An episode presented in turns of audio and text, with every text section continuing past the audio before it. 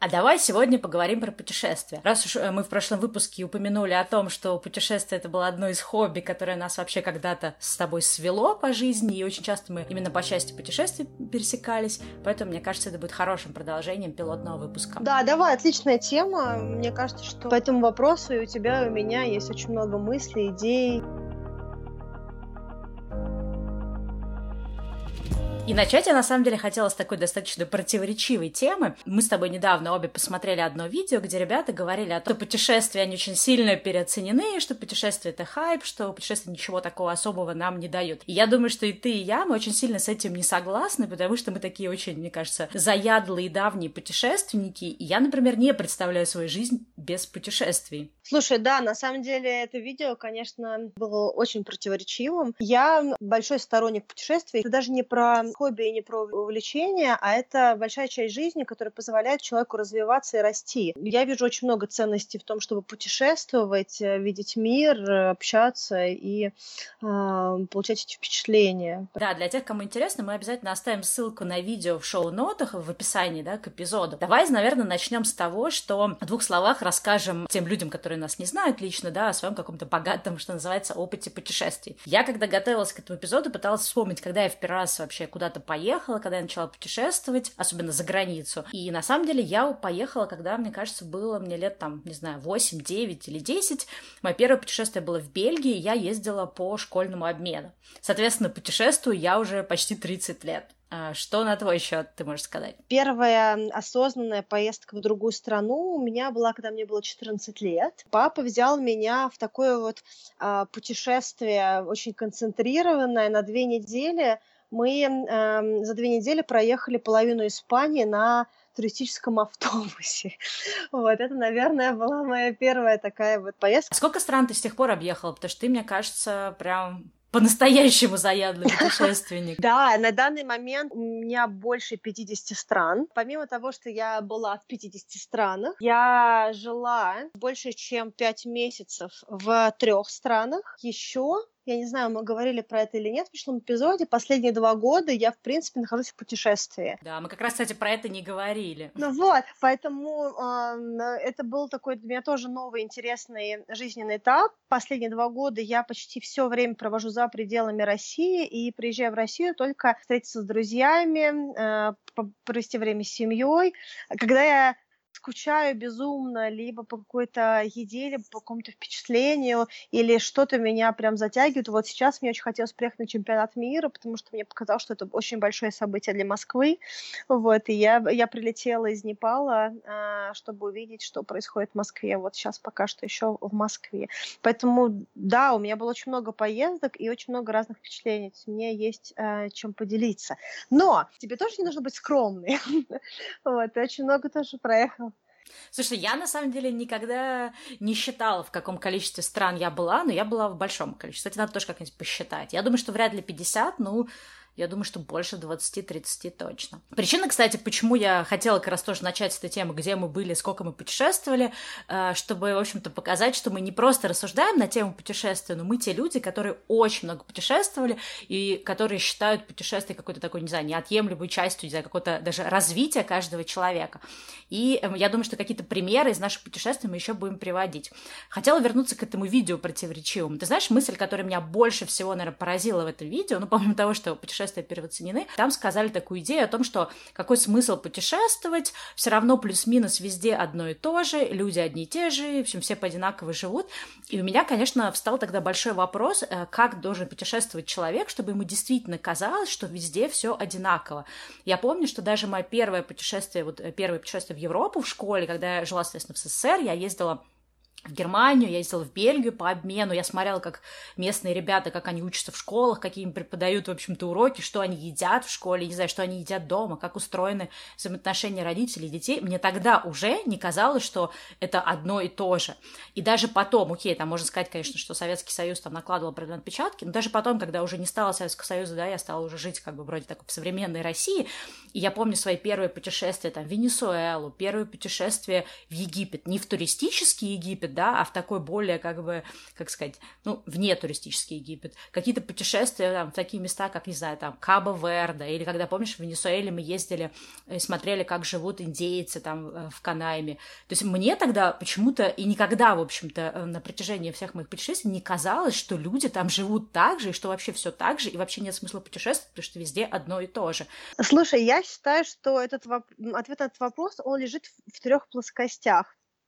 Первый, путешествуешь ли ты сам или путешествуют тебя. Второй момент, куда ты путешествуешь, а, да, потому что от того, куда ты едешь, зависит, э, действительно ли все то же самое или а, что-то отличается.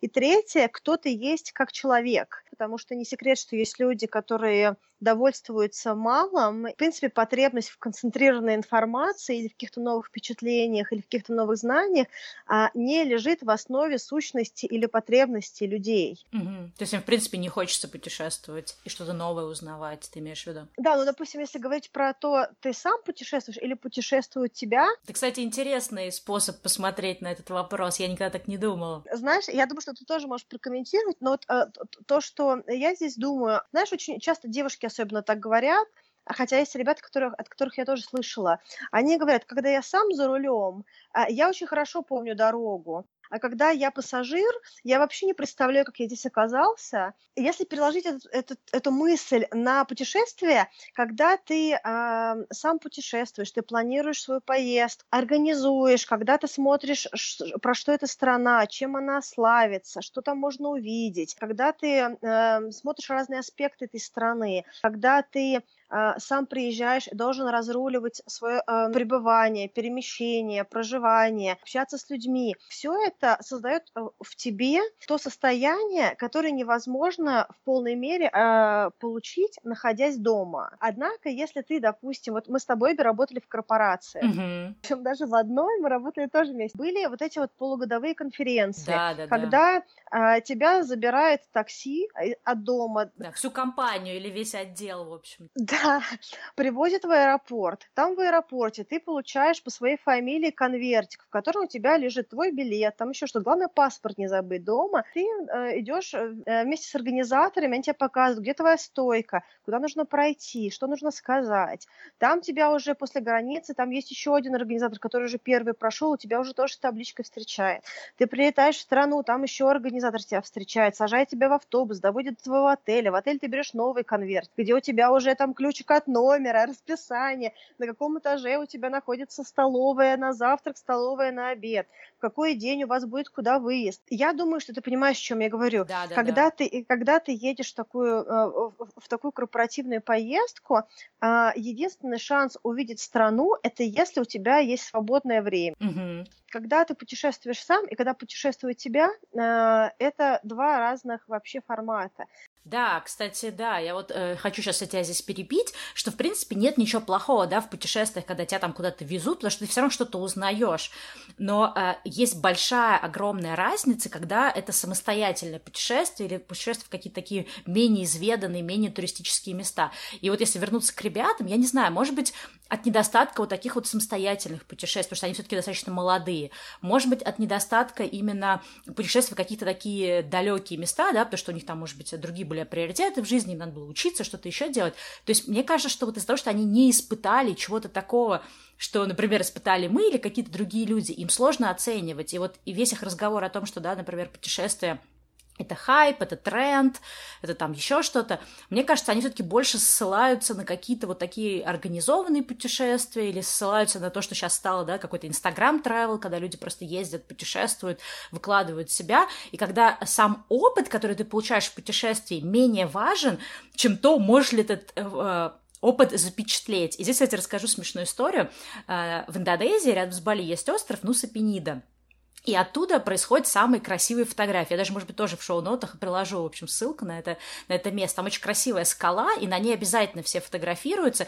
И это настолько потрясающая фотография, что когда ты ее видишь, ты, ты хочешь это, это место занести в свой какой-то такой список, да, бакет-лист, куда нужно поехать.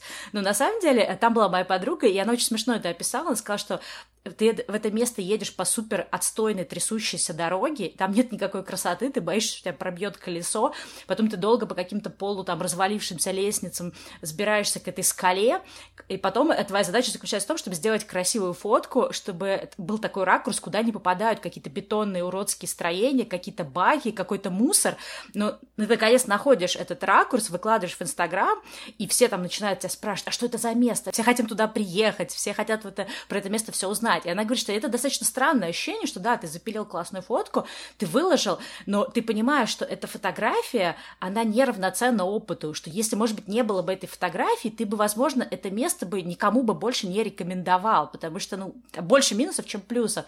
И вот мне кажется, что здесь вот этот Инстаграм travel, да, то есть, ну, то, как вот современный мир воспринимает путешествия, немножко обесценивает на самом деле эти путешествия именно по этой причине, что люди перестают говорить про реальный опыт, а больше про, ну, смотрят на какую-то поверхностность. Слушай, вот э, в тему того, что ты сказала, я хотела бы отметить э, один аспект. То, что что-то является хайпом или трендом, а, не обесценивает саму вещь у меня есть приятель, который э, в свои 18 лет отказался э, сдавать на права, потому что все его друзья э, сдавали на права. А, но э, на выходе а, 10 лет спустя у всех его друзей есть права, а у него нет. От того, что тогда был какой-то тренд в его окружении, и он решил, что он пойдет как бы против этого тренда, он ничего не выиграл. И нужно помнить о том, что сам по себе тренд, он появляется uh, for a reason, да, то есть mm-hmm. если что-то становится популярным, это не значит uh, или не всегда значит, что это само по себе а, пустышка. Mm-hmm. Это значит э, то, что что-то, какой-то аспект, какой-то со- со- социально значимый момент а, привлек внимание достаточного количества людей для того, чтобы а, массы одновременно увидели в этом ценность. Mm-hmm. Когда мы начинали все кататься на вейке, это было 15 лет назад. Да. А, и, и тогда количество людей, которые вообще, в принципе, даже для себя подумывали о том, чтобы встать на вейк. Или вообще знали, что такое вейкборд, куда его, куда его пристегивать. Сейчас, спустя 15 лет, а, уже чуть ли не там бабушки моих друзей говорят про вейк, да, то есть это настолько уже стало не то, что даже мейнстримом, это уже как бы просто а, пост-мейнстрим, да, то есть это такие уже как бы а, те, кто опоздали и проспали, уже встают на вейк. Сам по себе вейк от того, что вся эта категория людей, опоздавших, решили его попробовать, а сам вейк от этого не стал хуже, а да, сам да. спорт от этого не стал а, бессмысленнее, да, это вот сейчас больше мейнстрим, чем это было 15 лет назад, да, тогда это была все-таки узкая группа людей, которые хотели это попробовать и, там, и, и делали в каком-либо виде, даже на уровне там просто встать на этом вейке, да, вот. А... Я, кстати, хотела тут тебя перебить, и вот эта мысль про то, что если что-то становится мейнстримом, да, становится там каким-то трендом, э, что это на самом деле не, не факт, что это сразу становится чем-то плохим. На самом деле мейнстримовость или трендовость э, добавляет доступности, потому что вот мы с тобой, да, рассказываем про какие-то свои путешествия, там, рассказал, как ты с папой ездил в Европу, эти так, это так на минуточку были 90-е годы, когда, в общем-то, куда-то путешествовать ездили единицы. Я, например, в принципе, из поколения детей, которые не путешествовали с родителями. Э, то сейчас, да, у меня есть много там знакомых, у кого есть собственные дети, и эти дети там свои там 10 лет уже объехали, может быть, больше стран, там, чем я, например, да, объехала за свои там 30 лет.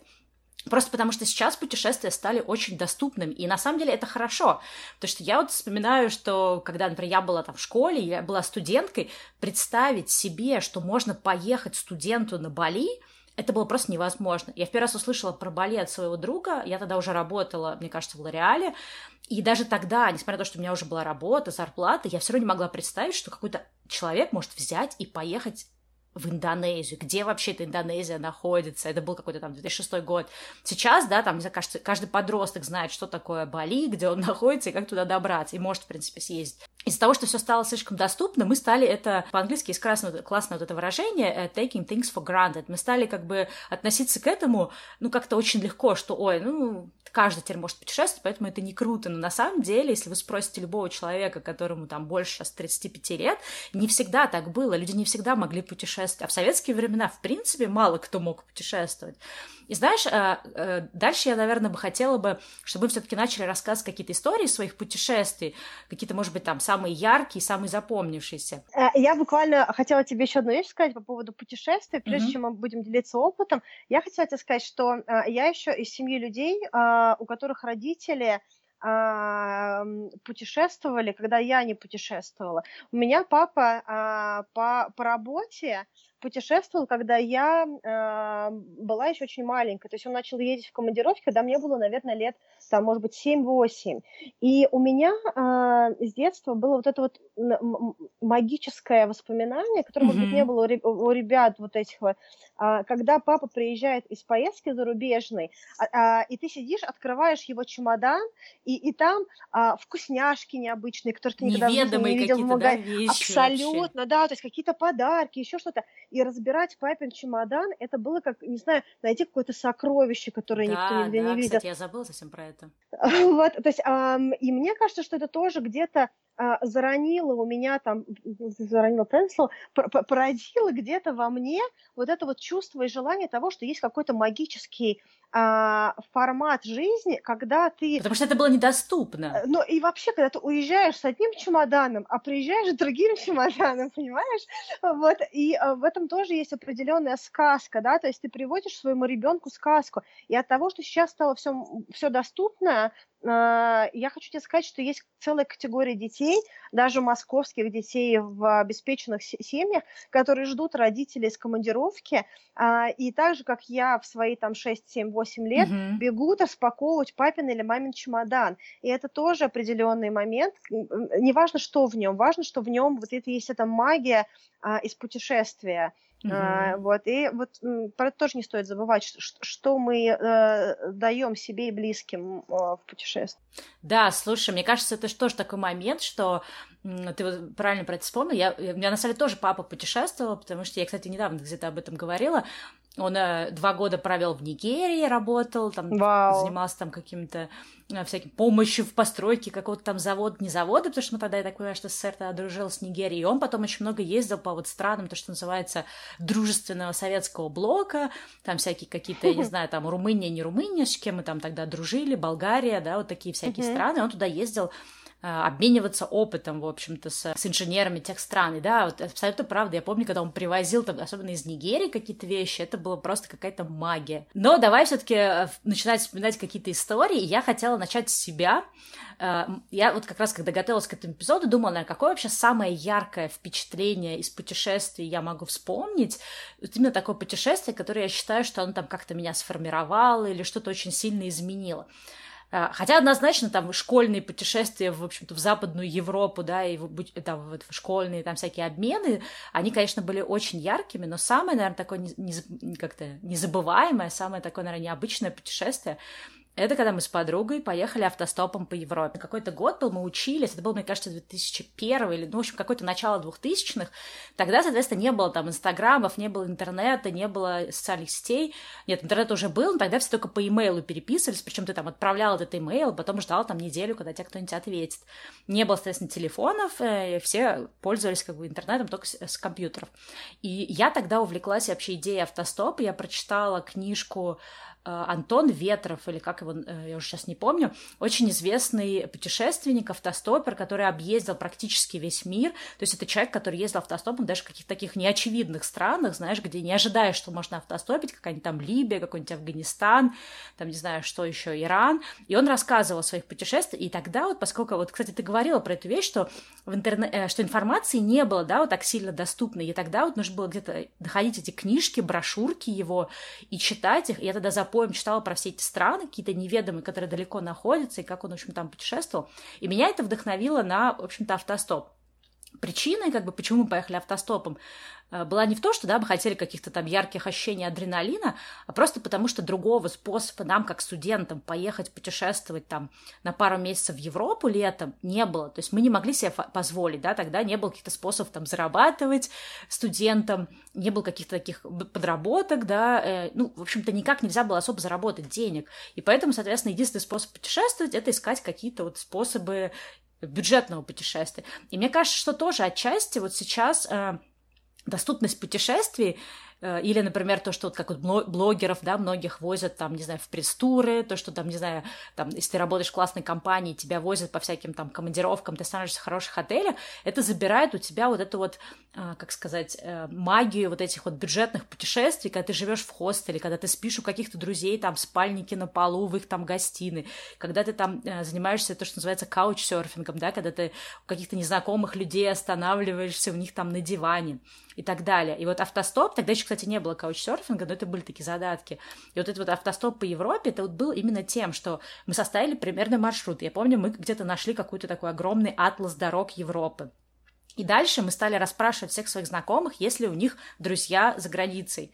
И я помню, что мы там собирали какие-то контакты, что вот такой-то мальчик, он знакомый знакомого, живет там в Италии, вот напишите вы. Мы ему писали там, привет, мы там такие-то, такие-то мы собираемся ехать автостопом по Европе, мы, типа, ищем, где остановиться, потому что у нас не было, как бы, особо бюджета, да, чтобы там снимать отели, хостелы даже, и, соответственно, мы там, нас как схватили с какими-то людьми, у которых мы потом останавливались. И это было, знаешь, самое вообще странное и самое такое яркое Э, э, такой, такая поездка, потому что мы все время жили в семье э, чужих людей, ну, то есть не чужих, да, каких-то там иностранных семей, то есть мы жили в настоящей итальянской семье, где там старенькая бабушка готовит, ну, бой для всей семьи, вся семья там за ужином собирается за столом и ест всю вот эту итальянскую еду, да, то есть мы ехали не, не там, не есть какой-то очередной хипстерской кафешке, где там какая-нибудь новомодная фьюжн-пицца, а мы вот жили в семье, где настоящие итальянцы в каком-то маленьком таком полудеревенском городке живут свою деревенскую итальянскую, итальянскую жизнь. И мы это, да, могли на это посмотреть мы, соответственно, у нас были какие-то истории, где мы там совершенно какие-то безумные приключения попадали, когда нас там один водитель высадил просто посреди, не знаю, каких-то гор на каком-то горном перевале, и шел дождь, и мы всю ночь провели... И не было, естественно, машин, нам некуда было деться, и мы всю ночь провели э, на парковке или на какой-то там остановке, супер промокшие, и потом утром мы пошли, там, первое какое-то открывшееся местное кафе, а это был очень маленький город, где, мне кажется, кроме местных вообще других людей не видали, и нас совершенно бесплатно это было в Австрии, австрийская владелица этой э, кафешки накормила там какими-то булочками с маслом и с хлебом. И вот, знаешь, эти истории, их можно просто там собирать по крупицам, и э, вот каждый раз, когда я перебираю в голове, знаешь, как, как бусины вот эти истории, я, и когда люди говорят, что да, там, ну, путешествие — это ничего такого, все одинаково, и я вот думаю о том, что Э, ну, смотря как вот, да, то, что мы обсуждали, смотря как путешествовать. И вот это вот путешествие автостопом по Европе, оно, ну, как бы, что, например, во мне оно изменило? Оно очень сильно изменило понимание того, что мы можем. То есть, условно говоря, да, то у меня нет денег, я не могу путешествовать, все, да, типа, я должен там сидеть тут. Я не знаю, у нас какой-то общий бюджет на все это путешествие был, типа, лет 200 или 300 долларов на месяц. То есть, я прям помню, что мне кажется, мне мама дала 150 там, долларов или евро с собой, а у моей подруги было 90 евро с собой. Ну, то есть все, вот мы с этими деньгами месяц путешествовали по Европе. Нас там бесплатно поили, кормили какие-то там водители-дальнобойщики. При этом, там, за исключением одной истории, да, э, у нас не было вообще никаких э, там столкновений, да, у нас не было никаких там каких-то адских историй, никто не пытался там нас обокрасть, использовать, не знаю, там как-то ну, что еще, да, представляет про автостоп, там что-то там с нами что-то обязательно должно произойти, кто-то нас нападет, то есть ничего такого не происходило, нам не нужно было никак платить, да, за то, что нас там из одного места в другое перевозят, то есть все это было реально э, история о том, э, что ты можешь бесплатно передвигаться из страны в страну, то есть мы, соответственно, выехали, по-моему, из Минска, э, потом поехали в Польшу, из Польши мы поехали в Германию, из Германии мы поехали в Австрию, из Австрии в Италию. И, по-моему, уже... А из Италии куда-то мы поехали, я уж не помню дальше. Дальше я помню... Я тогда отправилась, по-моему... Я даже сейчас не помню, куда мы дальше поехали из Италии. Потому что я потом осталась а, в Швейцарии на конференции студенческой, моя подруга уже поехала обратно там на поезде или на каком-то автобусе. А, я помню, поехала к своей подруге куда-то в Словению или еще куда-то. И вот эта вот идея того, что ты можешь за три копейки путешествовать. Понятно, что сейчас, да, я бы, наверное, так не смогла бы путешествовать, там, спать в спальнике где-нибудь там на парковке какой-нибудь, или там пытаться ютиться у каких-то друзей. Но когда ты студент, когда тебе там 20 лет, ты вообще спокойно можешь все это делать. И вот эта поездка меня научила тому, что если ты чего-то очень сильно хочешь, это возможно. Эта поездка меня научила тому, что ты можешь не знать языка, да. Я помню, как мы там э, поймали каких-то двух парней, которые нас должны были там вести до следующей нашей точки. Эти э, парни говорили только по-итальянски, мы, соответственно, я говорила по-немецки чуть-чуть, моя подруга говорила чуть по-английски, и мы, соответственно, успели выучить несколько слов по-итальянски, и вот мы там на каком-то просто языке жестов с ними вели разговоры о том, как вот люди живут в Италии, как мы живем вообще в России и так далее. Ты встречаешь людей, что ты видишь какие-то их их там, не знаю, культурные различия, ты становишься там, не знаю, каким-то более открытым ко многим вещам, вот просто каждое вот это приключение, каждая история, каждое какое-то взаимодействие с другим человеком добавляет тебе, мне кажется, больше там жизненной мудрости или там больше каких-то вообще вещей, чем там ты прочитаешь миллион книг или посмотришь за это время там миллион фильмов. Но очень долго я рассказывала про эту историю, не знаю, как-то я начала сейчас ее вспоминать, прям такая супер эмоциональная, конечно, история, как мы ездили автостопом. Вот, но просто хотела сказать, что вот мне не представить, что вот эта история бы, да, что я бы после этого сказала, ну да, ну поездили автостопом по Европе, ну, ну чё, все так же.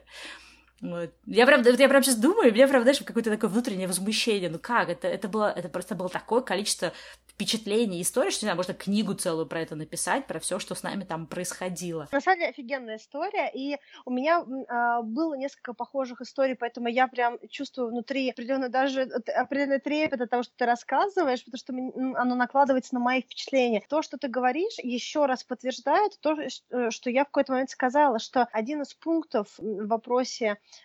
почему люди могут не кайфовать, заключается в том, что кто мы такие? Умение увидеть э, разные культуры, желание взаимодействовать с другими культурами, желание искать какие-то сценарии, когда ты путешествуешь, да, вот эти где жить, кому еще можно написать, чтобы, может быть, у кого-то здесь кто-то там живет знакомый, там кто-то еще. Это тоже э, определенное свойство личности, да, то есть оно, может быть, раскрывается больше в таких поездках, но если человек сам по себе всего этого этого вообще не любит и не готов даже пробовать экспериментировать и решать вопросы, он мог бы вот вместо тебя и твоей подруги при первой же сложной ситуации какая-нибудь другая девочка могла бы позвонить родителям и сказать, я не знаю, что мне делать, мне негде спать, перечислите мне еще денег. Но, понимаешь, мне кажется, что прелесть этой истории, вообще таких э, путешествий, здесь даже дело не, не в трешаке и не в бюджетном туризме. Это вопрос впечатлений и вопрос того, что ты, как бы, что э, э, не тебя здесь путешествуют, а ты здесь путешествуешь. То есть ты герой истории. То, что вот э, Брене Браун говорит, человек, который э, э, на арене находится, да, человек, который под прожектором, да, то есть он является краеугольным камнем всего, да, тогда как если ты просто как, как багаж, вот, а, как бы ты не путешествуешь, тебя перевозят, и нужно не забывать об этом, да, то есть когда, понятно, что все равно я что-то видела и как ты познавала мир, но это не то же самое, когда ты вот а, один, а, даже, может быть, ты не один в смысле количества людей в поездке, но ты знаешь, что ты герой этой истории, да, ты центральное звено этой истории, и а, тебе нужно принимать решения, совершать события. И не в компьютерной игрушке, где максимум, что может с тобой случиться, что тебе нужно перезагрузку, еще раз этот mm-hmm. уровень пройти. А когда ты знаешь, что, в принципе, этот уровень нужно пройти, потому что если ты его не пройдешь, то, в общем-то, очень много всего может случиться, как бы такого вот, что перезагрузка не спасет. Слушай, мне кажется, самое, в общем-то, главное, что мы, наверное, с самого начала не сказали, что для нас, наверное, вот путешествия и их ценность заключается в первую очередь в путешествиях, которые, ну, там принято называть самостоятельным путешествием, что мы, наверное, как бы сторонники именно самостоятельных путешествий, что, не знаю, у меня даже нет опыта, чтобы я ездила по какому-то такому там пакетным турам или каким-то организованным турам, ну, только если, да, там на поработе куда-то не вывозили. Вот, и мне кажется, что это вот именно вот, э, вот это вот важно понимать, что э, самостоятельные путешествия дают тебе очень много. Путешествия, которые как бы кто-то за тебя организовал, тебе что-то дают, но в меньшей степени. Давай, э, мне кажется, сейчас твоя очередь искать какую-нибудь, может, яркую историю из твоих каких-то собственных самостоятельных путешествий. Да, наверное, ну, у меня много, конечно, было разных необычных поездок, и это когда рассказывала, я прям вспоминала, ой, у меня такое было в такой-то поездке, да, ой, да, такое у меня было в такой...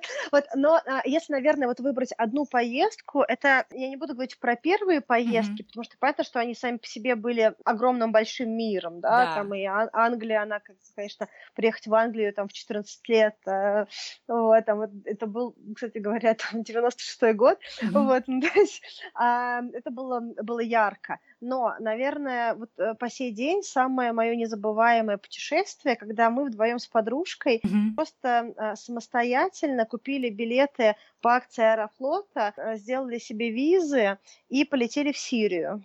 Это какой был год? Это было, соответственно, чтобы все понимали до войны. Да, вот это, это, это был как бы между войнами, наверное, так правильно сказать. Да, да. А, это, это был 2006 год. Мы прилетели с ней в четверг вечером. А, мы, конечно, всего боялись, потому что мы не понимали, куда мы летим. Я до сих пор не понимаю, как так получилось, что мой, мой папа не, э, не приехал, не, не, закрыл меня. Да, потому что а, наша поездка в Баку за год до этого, папа мне сказал, пусть как она э, туда уехала, так оттуда и выбирается.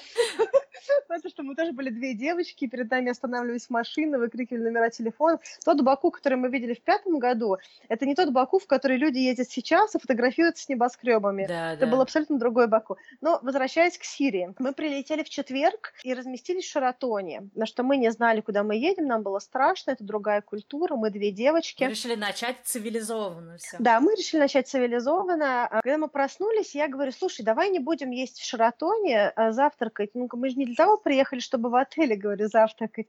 И вот она мне тоже поддержала, моя подружка, мы вот вдвоем, а, мы, мы любим впечатления, ну да, пойдем в городе, поедим, тут еще такая, наверное, потрясающая кухня, еда, да, пойдем. Мы прилетели в четверг, это пятница, а помимо того, что это пятница в мусульманской стране, я забыла сказать о том, что мы прилетели в Рамадан. Люди, которые не знают, что значит прилететь в мусульманскую страну в Рамадан, и под мусульманской страной я не имею в виду прилететь в Стамбул, э, в Турции, да, именно мусульманская, мусульманская, это значит, что мы до захода солнца, до заката солнца, мы не могли не то чтобы поесть, мы не могли найти бутылку воды. Да, да. Потому что, соответственно, мусульмане до заката не, не пьют и не едят. Да, потому что Аллах видит, а пока Аллах видит, все в мечети.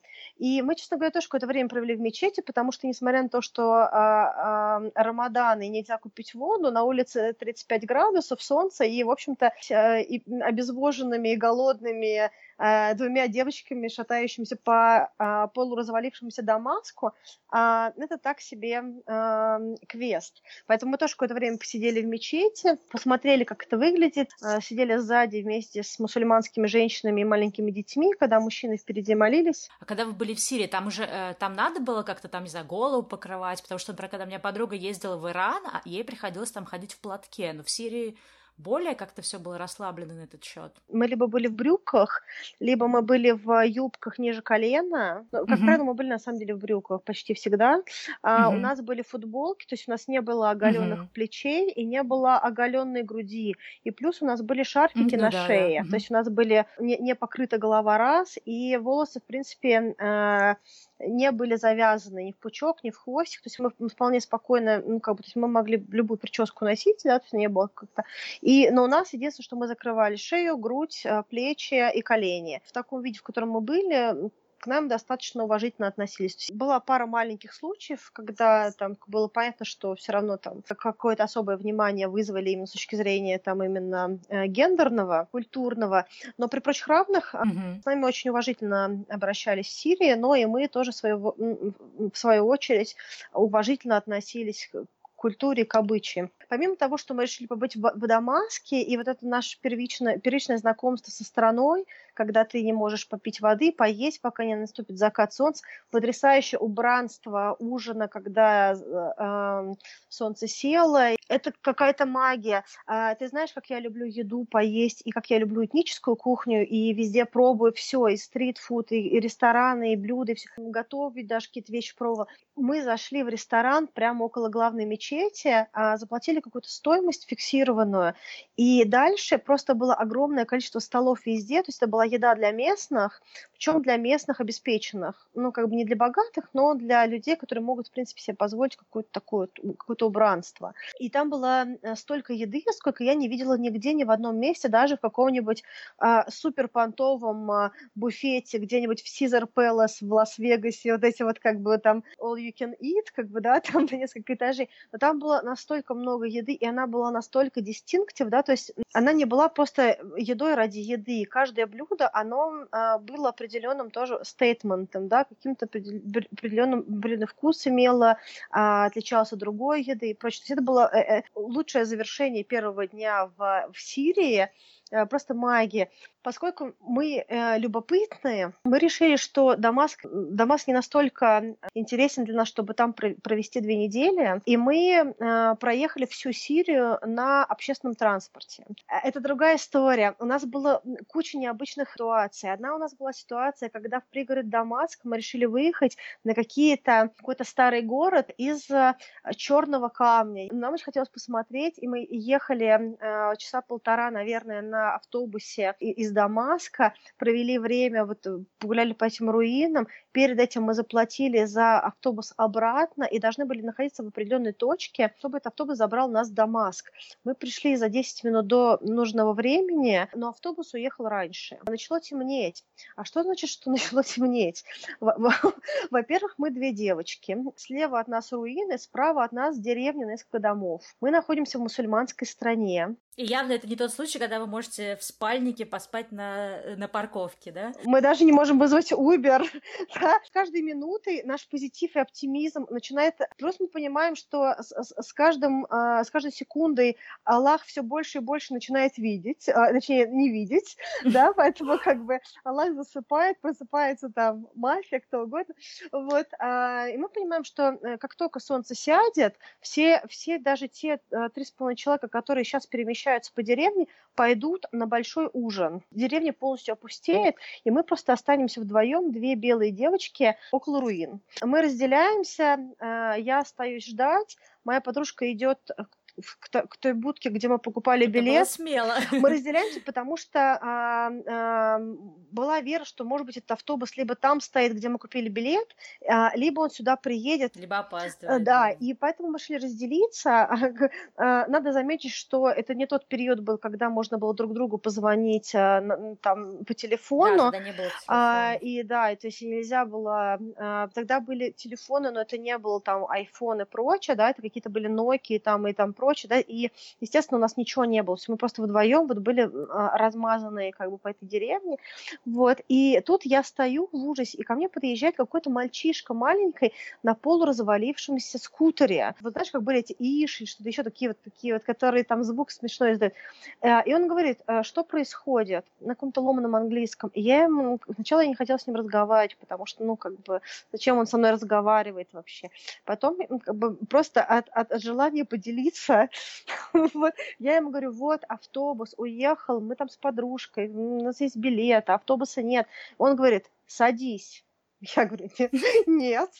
вот. Он такой, садись. И я не знаю, что тогда в моем, вообще в моем сознании случилось, но я как-то вот поняла, что он что-то знает. Надо садиться. Надо садиться. И я села на этот драндулет, говорю, у меня есть подруга. Он говорит, где она? Я говорю, вон там. Он э, управляет одновременно этим драндулетом. Я сижу сзади, он едет за моей подружкой, параллельно звонит и что-то на арабском говорит в своем таки, таком же телефоне, там типа а Nokia 3310, что-то еще. Nokia фонарик это называется. Nokia фонарик, да.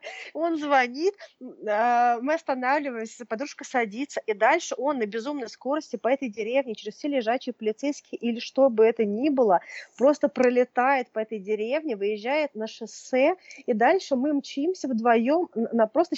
Это даже не табуретка, понимаешь? Вот как бы это даже... Как бы, это, это, это вот просто вот как бы, не знаю, велосипед с мотором. И мы на этой фигне просто мчимся на какой-то безумной скорости а, с этим подростком куда-то. Я не знаю куда, потому что его английский как бы э, очень простой, э, и у него нет времени вам объяснять, что ли, скорее всего.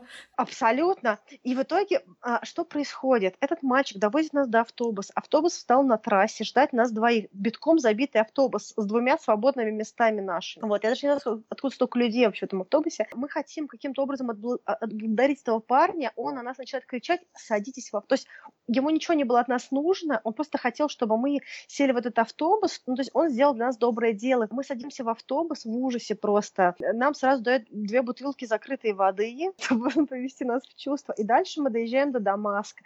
То есть вот так вот мы вернулись. Слушай, я, кстати, хотела, вот, э, пока ты рассказывала, хотела тоже поделиться таким важным моментом, что самое, наверное, главное, про что, кстати, мы с тобой не думали, когда готовили этот выпуск, что то еще тоже, чему тебя учат путешествия, когда вот ты попадаешь в такие вот истории, да, э, взаимодействия с людьми местными, которые тебе там чем-то помогают, решают какие-то твои проблемы, ты начинаешь э, больше доверять доверять людям и миру, и у тебя расширяется сознание. То есть из твоего сознания пропадают какие-то э, шаблоны. Например, знаешь, ну, как бы часто общаясь с людьми, которые мало путешествуют, да, эти люди могут быть часто там, быть расистами, или они там, ой, эти там те-то, эти черные, эти там, э, там, не знаю, такие, такой-то религии люди, ой, да эти все там в этой стране все тупые, ой, в этой стране все жадные, или там люди этой национальности все там, не знаю, плохие. И у тебя пропадают вот такие вот штампы, да? Категоричность. Да, и ты начинаешь видеть за там какой-то национальностью или за какой-то культурой, или за какой-то религией, ты начинаешь видеть реальных людей. И чем больше ты путешествуешь, тем более ты становишься, то, что называется, там, открыт каким-то культурным различиям. То есть ты перестаешь говорить вещи, которые иногда меня шокируют, когда люди такие, ой, да эти там пиндосы, там, да, то есть ты, в принципе, перестаешь использовать такие фразы, да, там, или эти там черныши, или эти там кто-то еще, да, то есть ты, э, ну, как бы ты начинаешь уважать человека за этим, потому что когда-то где-то в твоей жизни, да, тебе эти люди помогли, и ты увидел за вот этой там, ну, какой-то картинкой, да, которая была в твоей голове, ты увидел, что это такие же добрые, такие же открытые, такие же помогающие, а может быть даже еще более открытые люди, чем люди твоей культуры. Но увидеть это все ты можешь не когда ты ездишь как э, турист по туристическим местам, а когда ты именно себя вот ставишь в такие вот ситуации, то есть я не к тому, что надо всем пойти, да, и поставить себе такую ситуацию, как бы могла быть, ну, в таких ситуациях и опасный, как бы, есть элемент. Я говорю о том, что когда ты вот пытаешься, как бы, ну, как бы, действовать вне каких-то вот, там, не знаю, туристических стандартов, да, когда ты именно самостоятельно что-то исследуешь, э, такие вот вещи с тобой происходят. Да, я, я даже, знаешь, как бы сказала здесь, а, ну, то, что, то, то, что ты, безусловно, а, у тебя расширяется сознание, да, ты начинаешь людей ценить, вот то, что, знаешь, personality over nationality. Ты понимаешь, что в любой стране есть разные люди. Ты не можешь да. сказать, что вот, вот в этой стране все такие-то, да, или да, что да. в этой религии все такие-то. Э, ну, как бы, э, если ты потребляешь мир, ты, ты, ты видишь, что, а, есть различия и есть общ, общее, да, mm-hmm. то есть ты можешь сказать, что, допустим, у этой страны есть такая-то особенность, да, вот ты общаешься с людьми, есть такая-то специфика страновая, да, вот как бы в силу культурной, там, этнической, какой угодно, а, но при этом ты а, не вешаешь на человека, а, ну все вы какие-то такие-то, да, то есть у тебя этого нет, потому что ты понимаешь, что вот ты даже находясь короткое время в стране, контактировал с десятью разными людьми, и ты увидел в них общее, и одновременно ты увидел, что они разное. Угу. Это позволяет тебе не судить э, просто по каким-то э, быстрым решениям. И вообще быстрые решения, вот именно такие вот быстрые, вот такие вот э, такой быстрый judgment, да, что, ну, угу. конечно, понятно, они же там индус, а, ну, понятно, то есть а, а оно уходит. А, и а, еще я хотела сказать, что, что тоже в, в разрезе вот таких поездок важно, что когда ты а, сталкиваешься с такими ситуациями, а давай быть честными, а, ты сталкиваешься всегда с ситуациями. Невозможно да. в самостоятельном туризме предусмотреть все ситуации. Ну, как бы ты человек... Да, чтобы все было гладко и ровно. Кто это рассказывает, врет. вот. а, всегда что-либо, где даже микро ситуация, она случается. И когда она случается, ты понимаешь, что ты, а, ну, как бы тебе нужно доверять людям. То есть оно какое-то вот такое немножко по дефолту идет. Угу. Ты понимаешь, что а, когда ты находишься в другой стране, тебе нужно довериться человеку из этой страны. А, ты учишься доверять людям. А, б, ты учишься распознавать людей. Да? То есть ты вот, а, а, с тобой человек разговаривает, и ты на него смотришь, и ты уже думаешь, так, хочу я вот этому человеку довериться или нет. То есть у тебя развиваются новые качества, какие-то даже, может быть, не знаю, не хочу уходить ни в какую там как бы глубокую спиритуальную историю, mm-hmm. да, не в этом посыл моего сообщения, но у тебя появляется, отрабатывается навык чувствовать человек, с которым ты разговариваешь. Mm-hmm. И чем больше людей разных культур, разных э, поездок, разных ситуаций, тем больше ты видишь специфические особенности разных людей э, за пределами их лица, пола, религии, культуры, дохода, еще чего-то. А видеть в них вот что-то другое, что-то что за, пределы, за пределами формы, да, кто они, эти люди. И ты можешь довериться какому-нибудь полурваной одежде подростку э, из Сирии, истории, а, но ты не доверишься человеку, который работает в корпорации, белый, красивый, живущий где-нибудь там в Дубае. И а, на уровне логики как бы ты не можешь это объяснить, mm-hmm. но, но, но на уровне накопленного путешествиями опыта ты знаешь, что это правильный выбор, да, и как бы, как правило, э, ты можешь наступить себе там на, на, на свое чутье и сказать, ай, whatever, да, так как бы похоже, что все нормально. И ты потом понимаешь, что, блин, как бы я же чувствовал, что не нужно было с этим человеком. То есть вот, вот эти вот вещи, они тоже интересным образом, они формируют личность.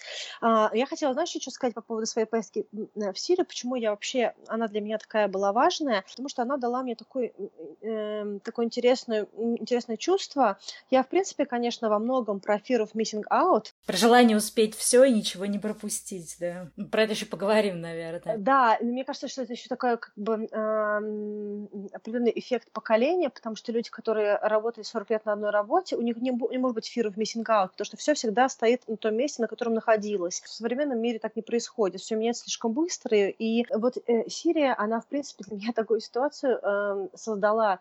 Мы проехали с подружкой, со Светой, мы проехали тогда всю Сирию насквозь. Мы были и, и в том же Алеппо, да, и были в Крагде-Шевалье, мы были в Дамаске, были в, в очень многих местах. Самое важное, где мы были, и где мы уже не сможем побывать в том виде, в котором мы это видели, это Пальмира. Мы встали на рассвете, гуляли по этой Пальмире, ездили на верблюдах тоже, э, там была эта э, поездка, мы, катались на верблюдах по этой Пальмире, видели эту арку.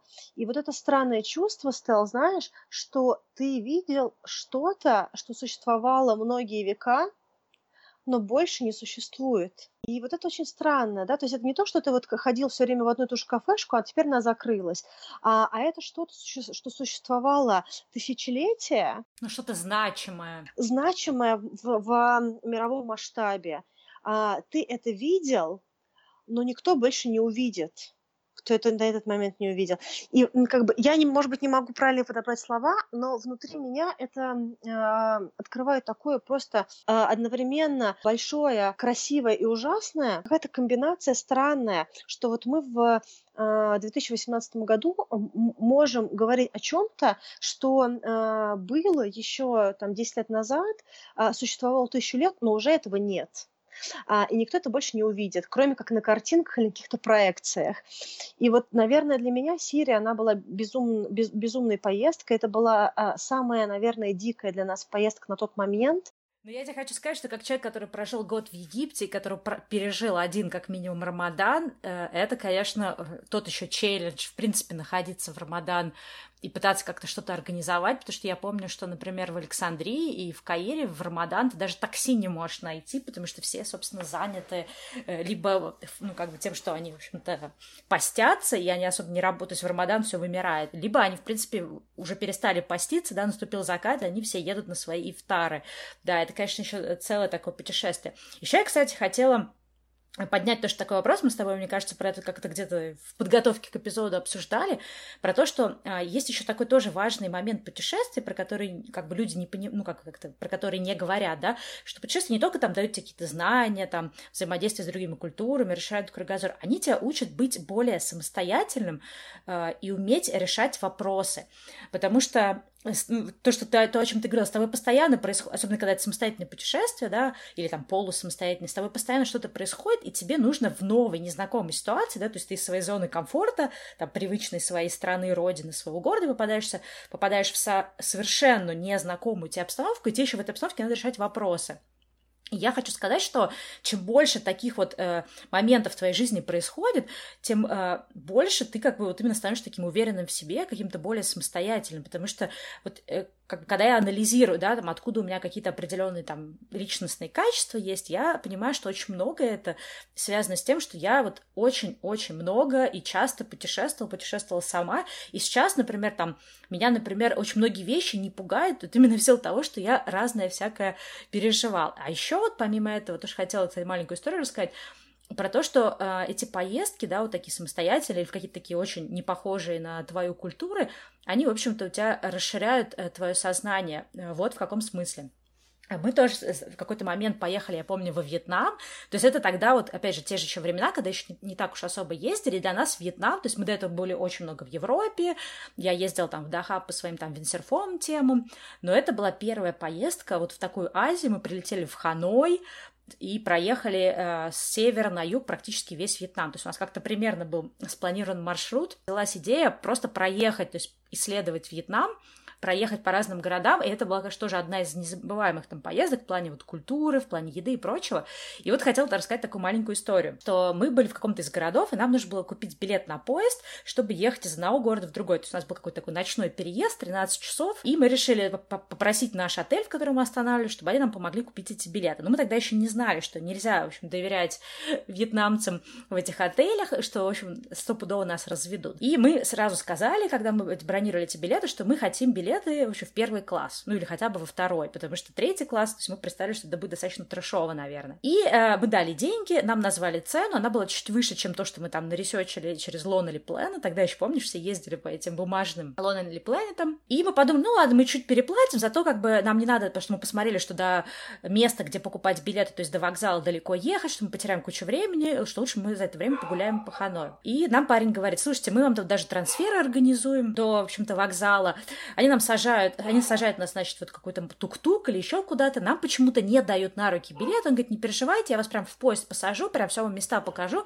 Мы еще такие думаем, тогда мы еще были довольно-таки наивные, мы такие, ой, как удобнее, все, так нам сейчас все помогут. Э, вокзал выглядит следующим образом, то есть никого не пускают на перрон, пока не пришел поезд. В какой-то момент, значит, подходит поезд, открывает двери перрона, и вся эта вьетнамская толпа, все семьи с котомками, с какими-то пакетами, провизией, сумками, все просто э, бегут э, занимать места в поезде. Соответственно, мы тогда ничего не понимаем, нас тоже хватает наш провожатый, тоже с нами бежит, мы, в общем, бежим за ним. И тут мы понимаем, когда нас уже посадили в поезд, когда нам выдали билеты, что мы оказались в поезде третьего класса. На самом деле не так все плохо, то есть в какой-нибудь Индии все гораздо хуже, но для нас тогда это было достаточно шокирующе, потому что это была первая поездка в Азию. Там в каждом купе э, получается 6 мест. То есть, если вот, да, у нас в купе 4 места, да, по 2 полки с каждой стороны, то там 6 мест, соответственно, по 3 полки с каждой стороны. Далее начинает постепенно, когда мы начинаем разбираться с нашими местами, выясняться, что мы даже не в одном купе, то есть нас было четверо, и мы хотели как раз второй класс или первый класс, что мы как раз четвером будем вот э, в одном купе, безопасно, комфортно, там нам не надо переживать ни про что. И тут мы понимаем, что, соответственно, если нас четверо, а в купе 6 человек, то там будет еще два человека, мы уже начинаем напрягаться, но дальше мы понимаем, что мы даже не в одном купе все. И даже не в одном вагоне. То есть в этот момент у нас начинается просто адская паника, мы пытаемся, в общем, что-то понять, но наш провожатый уже, естественно, исчез, и, в общем, ничего мы сделать не можем. Мы, соответственно, в какой-то момент мы там все в панике, в истерике, в том, что все, короче, это просто крах всего. У нас, правда, в нашем купе с Гузель было 7 человек вместо 6, потому что на одной полке спало 2 человека. Но, в принципе, могло быть и 20 человек, да, вместо 6. Но постепенно, опять же, вот такие истории тебя учат тому, что, ну, как бы расширять твое сознание, понимать, окей, ты оказался в такой ситуации, да, до ну ничего страшного. Ты начинаешь просто к этому относиться, окей, вот такая ситуация, да, я могу сидеть там, не знаю, грустить по этой, поводу этой ситуации, или ругаться, или там ненавидеть весь Вьетнам, всех вьетнамцев и вообще это путешествие, либо я могу просто как бы, окей, э, принять это, да, что называется embrace по-английски, да, смириться с этой ситуацией и начать получать кайф от того, как бы во что ты попал. Я помню, что мы как бы решили, что надо идти, в общем, в вагон-ресторан, надо поесть, и надо как бы, может быть, что-нибудь выпить, чтобы немножко расслабиться. Здесь мы приходим э, в салон-ресторан, вагон-ресторан, и там нет никакого меню мы пытаемся как-то, в общем-то, что-то заказать, мы не понимаем вообще, что там у них есть, пытаемся привлечь вьетнамцев, чтобы они нам как-то помогли. В итоге мы знакомимся с парнем вьетнамцем, которого зовут Антон, точнее, у него никнейм Антон. Он учился в России, соответственно, он говорит по-русски. И дальше, в общем, весь наш, э, в общем вся наша поездка проходит вот как раз под эгидой этого общения с этим Антоном, он нам много чего рассказывает про Вьетнам. И опять же, вот, не случись вот эта ситуация, были бы мы в своем комфортном купе, мы бы, скорее всего, запились бы в этом купе, да, там, испугавшись, там, что как может быть, и сидели бы не безвылазно. Но из-за того, что мы попали в такую ситуацию, что мы все были в разных купе, и мы не хотели оставаться какими-то чужими людьми там сидеть, и тем более там даже ты на полке даже сесть не мог, потому что три полки с одной стороны. Соответственно, мы пошли в этот вагон-ресторан. Мы туда не пошли, да, не познакомились с Антоном. И дальше у нас была какая-то масса просто нереальных путешествий. Например, э, оказалось, что в вагоне-ресторане, кроме супа фо, заказать ничего нельзя. И дальше тебе приносят огромную эту плошку просто под, э, под край этого супа, супа фо, ставят ее на твою, соответственно, ну, как бы как на твой столик, да, в вагоне-ресторане, но поезд движется с такой скоростью, с таким грохотом, что суп начинает расплескиваться. И единственный вариант для тебя держать этот супфо в руках, а мы к тому моменту уже были голодные, потому что мы рассчитывали, общем-то, поесть в поезде, ты держишь этот супфо, пытаешься как-то палочками есть, в общем, всю эту еду, э, в общем, ржешь, потому что ты уже к этому моменту, ну, тот момент, когда ты уже, у тебя нервная истерика начинается, которая переходит реально уже в какое-то безумное веселье. И я помню, что это было вот одно из ярких впечатлений. И опять же, как бы, да, можно, ну, можно по-разному э, было вынести что-то из этой истории, да, можно было там расстроиться, возненавидеть, сказать себе, что никогда больше я не буду там ездить во Вьетнам или доверять вьетнамцам, или никогда не буду ездить на этих поездах, да, буду покупать там только билеты на самолеты, да, не буду пользоваться общественным транспортом, а можно было как бы э, все это воспринять как есть. И сейчас я понимаю, что для меня, например, поехать на общественном транспорте в какой-то чужой стране это не проблема. То есть ты как бы таким образом расширяешь э, границы своего собственного сознания. И опять же, без путешествий, без поездок, да, без общения вот с, не знаю, с людьми из других национальностей, как еще ты можешь это сделать? Вот, да, вот это твоя история очень много дает интересных оттенков.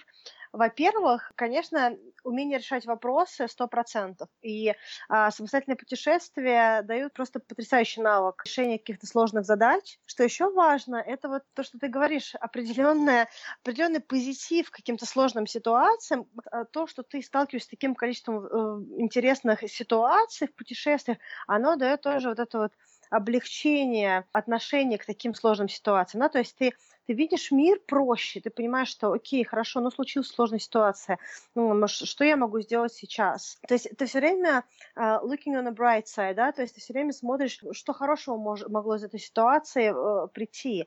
И, естественно, да, ты можешь получить этот навык не только в путешествиях, но в самостоятельных путешествиях таких ситуаций так много, что у тебя вырабатывается просто интуитивный навык. Еще тоже важный, мне кажется, момент вот из твоей истории, что есть ощущение, что все можно решить. То, ты понимаешь, что какая бы ни была непонятная ситуация, ты ее сможешь решить раз, и два, тебе нужно ее решить, да, то есть нужно ее решить тебе, да, то есть как бы с точки зрения акцента, тебе, тебе или твоим друзьям, да, то есть ты не сидишь и не ждешь, что решение придет вот, э, извне. Навык, которого нет у многих людей, которые не путешествовали самостоятельно, у них есть ощущение, что кто-то где-то должен прийти и решить.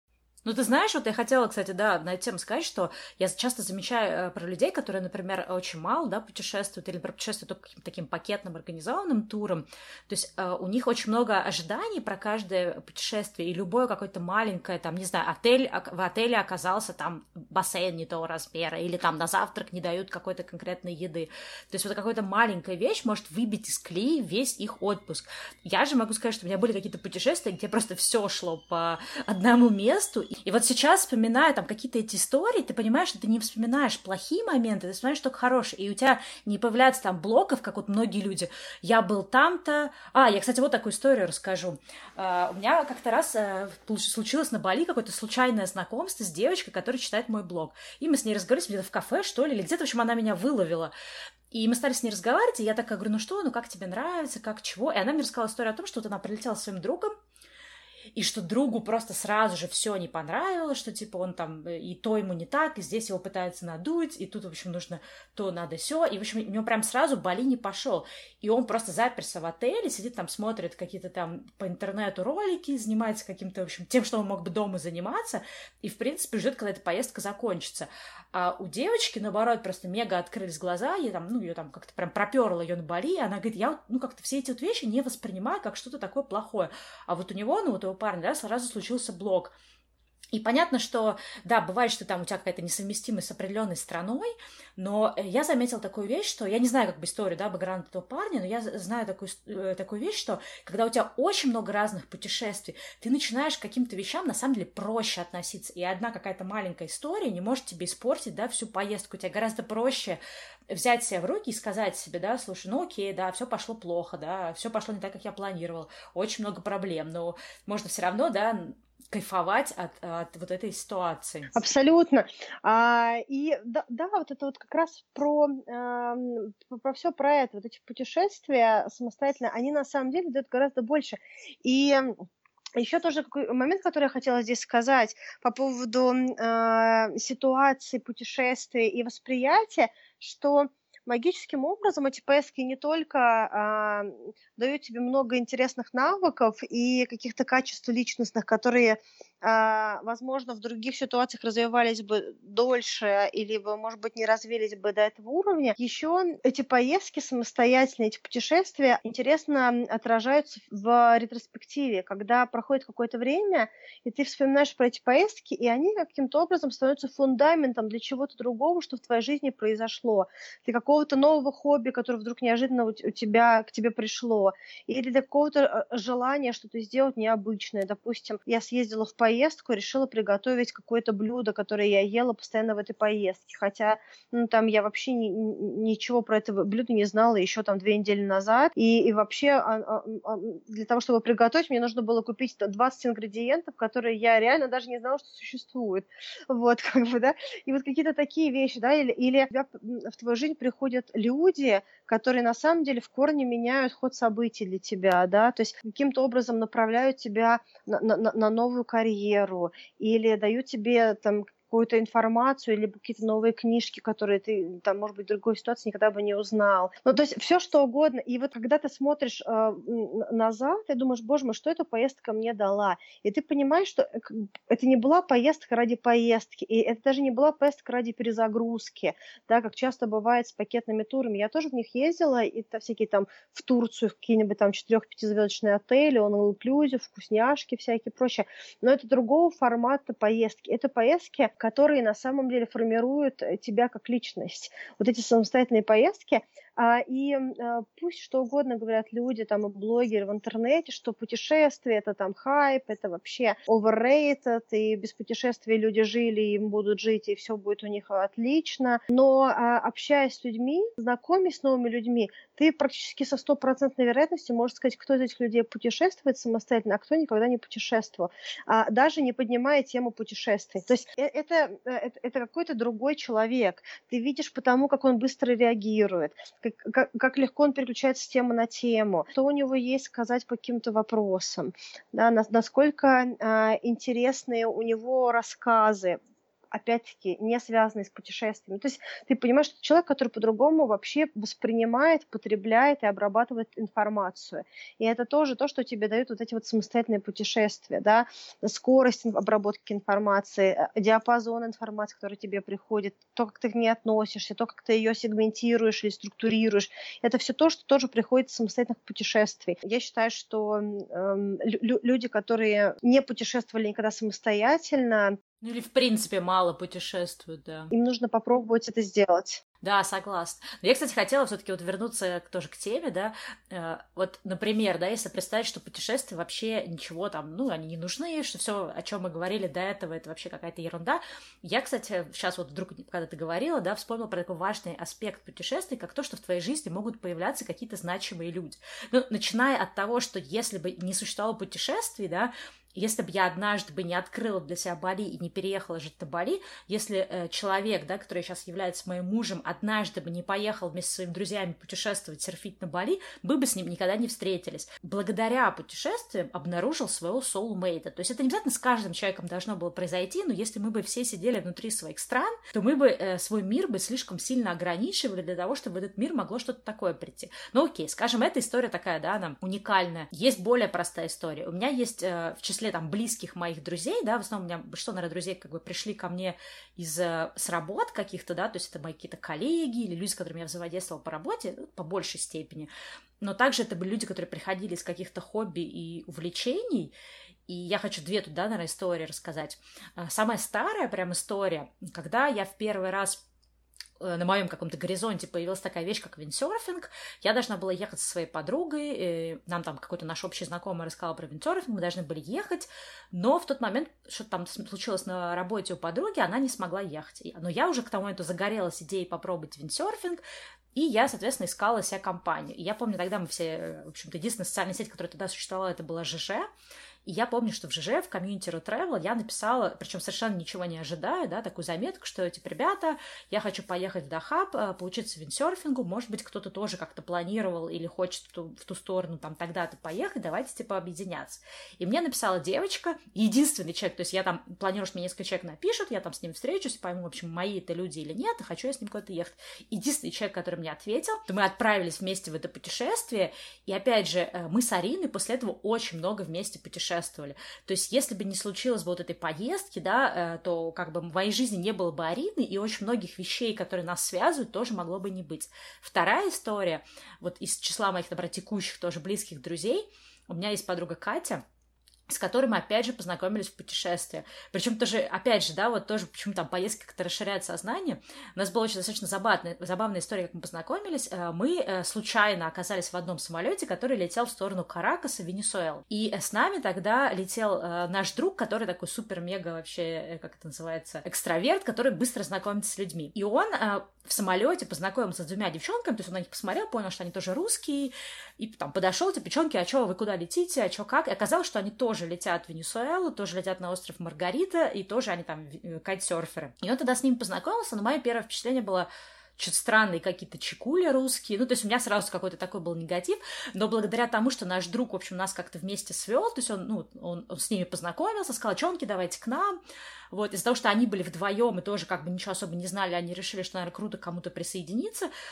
И мы вот, э, когда ждали там наш багаж, собственно, на ленте, да, мы как-то вместе сошлись, как-то сдружились, потом купили билеты, долетели вместе до этой Маргариты, как-то там вместе тусовались. Ну, в принципе, это мог бы быть просто такое какое-то вот курортное знакомство, да, когда с людьми потусил, и потом ваши жизни разошлись. Но сейчас Катя, вот эта вот одна из этих девочек, которая была в той поездке, это один из, наверное, самых таких важных людей в моей жизни, да, вот ну, в текущем времени. То есть она моя очень близкая подруга. И опять же, мне сложно представить, что если бы вот не это путешествие, да, не вот эта вот случайность, если бы не Саша, который бы, да, с этими девчонками там в самолете познакомился, если бы все вот это нас... И плюс, наверное, если бы у нас не было бы вот этого общего хобби, да, кайтсерфинга, возможно, мы тоже не сошлись. Ну, как бы этого человека в моей жизни бы не было. Ну, то есть, и для меня как-то странно это думать, и странно, опять же, говорить о том, что, да, путешествия, что они там особо ничего не дают, ну, они вплоть до того, что они тебе могут дать очень важных людей в твоей жизни. Да, на самом деле а, удивительным образом, как какие-то ситуации меняют твою жизнь. И путешествия, да, то есть можно, можно часами говорить о том, насколько путешествия сильно меняют каждого из нас, и какие э, важные люди и важные ситуации происходят в нашей жизни благодаря им. Мне кажется, а, даже удивительно, что есть люди, которые не видят этого, и они не прожили. Мне даже грустно, что есть целая категория людей, которые никогда не испытали это. Это же не вопрос хобби, да, то есть вот тоже вот э, ребята эти в видео сказали, что ну вообще путешествие это не, не хобби и вообще что это за странное хобби том-то и дело, путешествие — это не хобби, это просто какой-то такой пласт твоей жизни. Это как еда, книги, обучение, работа, то есть это просто сфера твоей жизни. Э, да, часть тебя, это то, как ты живешь, ты можешь сказать, что а, и не понимаю, в, в чем прикол пить кофе или в чем прикол, там, не знаю, бегать марафоны. Ну, путешествие просто это настолько комплексная история, да, и даже, даже сами путешествия, то есть нельзя сказать, ты можешь встретиться с человеком, и он может сказать, я люблю путешествия, и ты тоже любишь путешествия. Но когда вы начинаете говорить, вы понимаете, что вы любите разные путешествия. Абсолютно. Что, и, что вы получаете от них, и как вы ездите, как вы букируете поездки, э, что для вас является ценным в этих поездках. То есть все это просто объединяется словом путешествие. Но да, это все равно, что вот, э, не знаю, я вот сейчас провела тоже много времени в Индии в этом году, и вот когда ты думаешь про Индию, ты понимаешь, что Индия это не страна, это вот какой-то конгломерат стран. Ну, я, кстати, хочу, э, чтобы ты рассказала сейчас про Индию, потому что мне кажется, что наш мир очень наполнен стереотипами, и когда, например, ты говоришь, я провела в Индии, кто-то представляет, что ты была в Гоа все это время, сидела там под пальмой, и не знаю, есть там пальмы или нет, я не была никогда в Гоа, там, не знаю, курила бамбук. Я тоже не была никогда в Гоа, кстати говоря. Да, и вот это тоже очень важная вещь, что мы очень тоже наполнены стереотипами, так что расскажи в двух словах про свою Индию, и потом уже расскажи, что ты хотела нам рассказать. В двух словах, я видела очень разную Индию, я была в четырех городах, в трех городах и в маленькой деревне. И э, побывав там, где я была, я понимаю, что я хочу еще раз поехать в Индию и увидеть много других мест. У меня огромный файл. А, как человек, который отмечает а, места на Google Maps, я думаю, что ты представляешь, как выглядит эта, карта. А, у меня реально вся Индия истыкана просто какими-то пинс а, разноцветными, и уже есть даже теги и комментарии. Это из такой-то книжки, это комментарий такого-то человека, это здесь нужно сделать вот это. Так, подожди, сейчас ты вот, подожди, ты сейчас уходишь в тему travel и лайфхаков, и как мы путешествуем, Брэд, мне кажется, мы вообще будем делать отдельный выпуск. Лучше рассказывай про то, где ты была в Индии, что ты там увидела. Хорошо. Моя поездка э, в Индию началась с Мумбаи. Мои друзья там уже были какое-то время. Я приехала для того, чтобы э, увидеть, как Мумбай празднует Холи. Э, Холи — это э, праздник красок, какая-то магическая, на самом деле, магический день, когда все друг друга а, обстреливают а, красочными пистолетами, осыпают пудрой, а, обливают водой. Мы ехали на, на такси, я жила недалеко от аэропорта, и чтобы доехать до центра Мумбаи, у меня а, заняло это час на такси. Я вроде в кра- кра- красивом а, зеленом районе, рядом с океаном, и при этом до центра города мне ехать час. Вот, и пока я ехала на этом такси, я смотрела по сторонам, и я увидела видела, сколько людей празднуют во всяких своих деревнях и в каких-то дальних районах, как они все празднуют холи, танцуют на улице, какая-то еда. Э, все какая-то, конечно, сказочная, интересная вещь. И сама Индия, вот этот Мумбай, когда одновременно лежат горы мусора, пахнет мусором, одновременно в шаге от этого пахнет цветами, а еще в двух шагах пахнет специями, рядом что-то готовится. Не знаю, это какая-то какая интересная комбинация всех просто чувств, запахов, а, ощущений. Какая-то магическая, магическая история. Мне очень понравилось. И что-то совершенно новое, что ты вряд ли где-то еще испытывала. Это. Абсолютно точно, да. То есть для меня, потому что я очень много стран проехала, и в Азии я тоже была, и много раз. Конечно, Индия была очень интересная. Плюс центр Мумбаи ты знаешь, что я жила в Австралии. Для меня центр Мумбаи — это Сидней. Да ладно. Абсолютно такая интересная история. Очень много строений, видимо, британских, поэтому Мумбайский университет — это этот центральный кампус, он весь такой сделан из песчаника, красивый. А старый вокзал города тоже с внешней стороны, он сейчас закрыт, тоже сделан очень, очень похожим на такие вот европейские вокзалы. Парки интересным образом тоже оборудованы, абсолютно другая. То есть ты, когда смотришь на этот парк, ты понимаешь, что этот парк — это не азиатский стиль, да, что этот парк абсолютно точно а, пришел а, из Англии. Сам город, он тоже, ты даже в, в одном Мумбаи, ты проезжаешь сразу а, несколько разных а, культур, стран, архитектурных решений и прочего. Плюс Мумбай интересен тем, что там одновременно есть все вот это вот такое вот дико азиатское, суровый стритфуд, а, когда там чуть ли не, не, не, не, не на мусоре готовятся там а, шашлыки, и одновременно есть супер тренди хипстерские там и какие-нибудь upscale кафешки, где ты понимаешь, что а, стакан камбучи стоит приблизительно в три с половиной раза дороже, чем в Нью-Йорке. Там сидит приблизительно шесть чел- человек, вот, как бы, да, но я так понимаю, что а, с точки зрения экономики это место себя чувствует просто шикарно. И, а, да, то есть вот это тоже интересное сочетание, да, вот пропасть mm-hmm. между бедным населением и обеспеченным населением. Вот в, в Индии тоже это очень сильно чувствуется. Да, мне кажется, это очень ярко. Да, причем оно, оно, знаешь, оно, оно как-то вот э, живет в принципе, такой вот единой жизнью, да, то есть ты выходишь из хипстерского кафе, проходишь два квартала, а там вот как бы сам панипури, э, какие-нибудь э, шашлычки, десертики местные, там на улице что-нибудь катают, сразу же кидают в огонь. То есть все оно как-то вот э, вместе. Ну, кстати, я хочу тоже сказать, что есть стритфуд, и мы еще про еду тоже отдельно поговорим. И вообще есть местную уличную еду, это тоже отдельное вообще расширение сознания, мне кажется. Да, и есть тот стритфуд, от которого ты потом не будешь а, а просто обнимать унитаз две недели. Это тоже отдельный навык, а, который приобретается Твоим желудком. Но и, и вообще, то есть ты понимаешь, что ага, вот здесь я не буду есть, и ты как-то знаешь, что здесь не надо. Но это все тоже с опытом приходит. Абсолютно, да, то есть, а, причем как бы тебя спросят, вот как ты решил?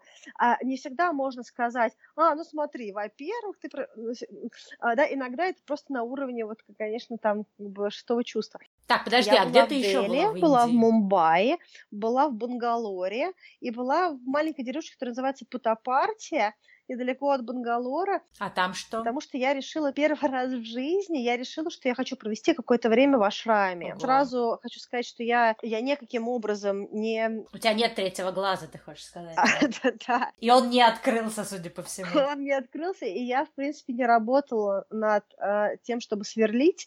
Мне было очень интересно понять, что вообще такое ашрам, как оно выглядит изнутри. Новый какой-то опыт, да? Да, и как выглядят люди, которые ходят в ашрам. На самом деле был очень интересный опыт с, с этим ашрамом, при том, что я, я не делала все то, что делали люди, потому что там службы э, два раза в день, все ходят в мандир, сидят, поют баджаны, там целые ритуалы, которые происходят.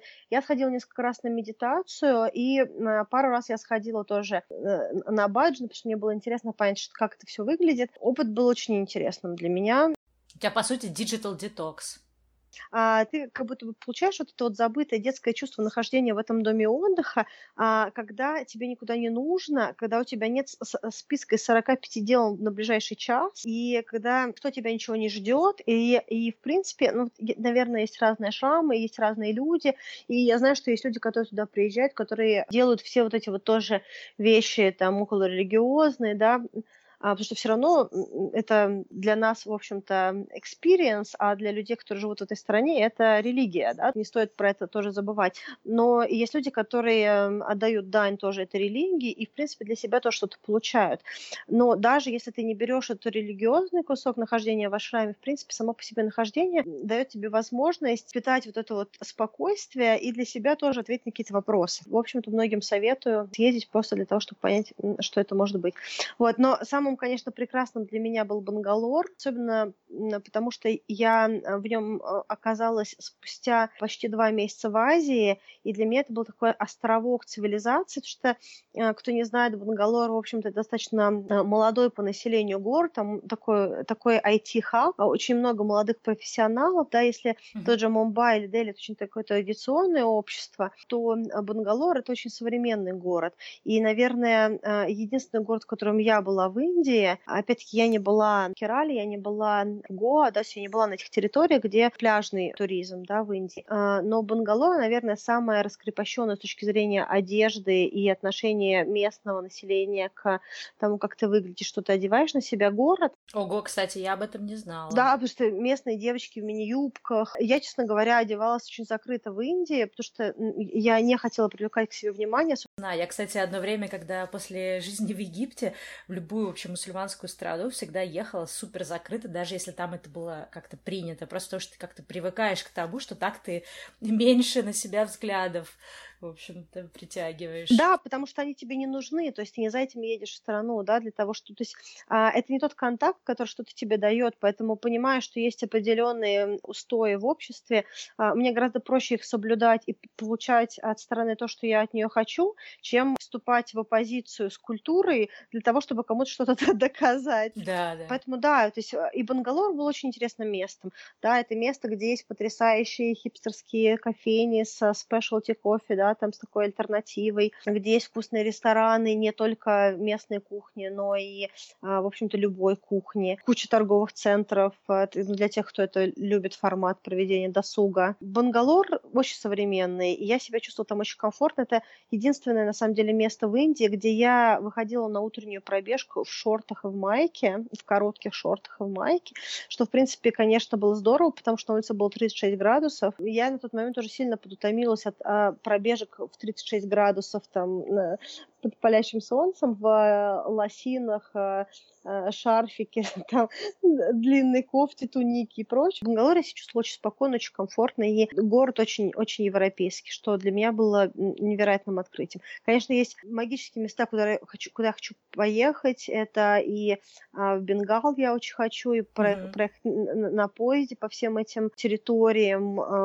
и на этих поездах ЮНЕСКО охраняемых с безумными видами из окна. Я очень хочу хочу в Ришикеш. Есть целый ряд э, мест, куда я э, обязательно доберусь в следующих поездках, но для меня Индия, она была, да, даже тот кусок небольшой относительно, который я посмотрела, он уже мне показал, что из четырех э, мест, где я была, я, в принципе, видела четыре разных государства практически, да, что ну, как бы не, не каждая страна может этим похвастаться.